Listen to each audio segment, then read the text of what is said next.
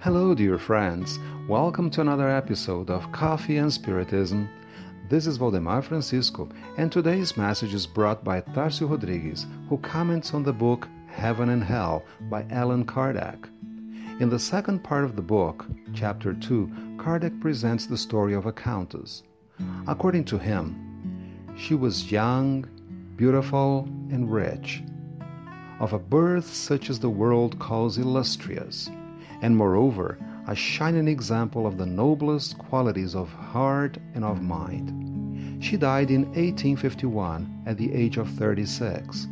She was one of those whose funeral oration is summed up in the words in everybody's mouth Why are such people called away from the earth? Soon after telling her story, Kardec presented a communication by the Countess herself in which she said she was incomparably happier than she had been upon the earth. Anyway, she pointed out that she had reached her present rank in the spirit world with many struggles, going through trials of labor and poverty. According to her, even though she was that happy, she still worked for the progress of humanity. She said, Believe me, my last earthly life alone, whatever may have been its merits, would not have sufficed to give me this elevation. During many previous existences, I had passed through the trials of labor and of poverty that I had voluntarily chosen in order to strengthen and purify my soul. I experienced the happiness of emerging victorious from those trials, but I had still one more trial to undergo the most perilous of all, that of earthly fortune and happiness, without any mixture of grief or disappointment. There was my danger. Before subjecting myself to this severest of all trials, I desired to be strong enough to avoid all danger of succumbing to its temptations. The Divine Master took account of my good intentions and granted me the needed help in carrying them out a great many spirits, seduced by appearances, hasten to choose this dangerous task of earthly prosperity. Too weak and inexperienced to withstand its dangers, they are vanquished by the temptations of the lot they have unwisely chosen.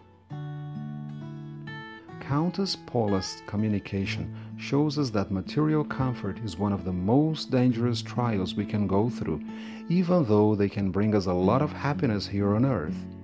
Everything we acquire or possess must be for the use of everybody and not for our personal benefit. We tend to lead a hectic life based on achieving whatever we desire. Those who own a lot can easily lose it and suffer hardship needing somebody's help. On the other hand, those who are not so fortunate financially can get rich one day and support those around them. So, we must cooperate with one another in order that help can be given to us at the moment we fall. As the Countess says at the end of her communication, Workers, I have lived in your ranks. I, the noble lady, have earned my bread like you with the sweat of my brow. I have borne all kinds of privation and suffered from all the inclemency of the weather, and it is those sufferings that develop the virile strength of my soul.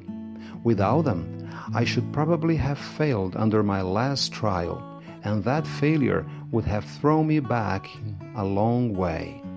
Like me, you will all, in your turn, have to undergo the trial of worldly prosperity. But do not be in haste to ask for it, lest you should attempt it too soon. And you who are rich, remember at all times that the true imperishable fortune is not to be found upon the earth, and understand in what way you can earn the blessing of the Most High. Peace and love to you all and until the next episode of Coffee and Spiritism,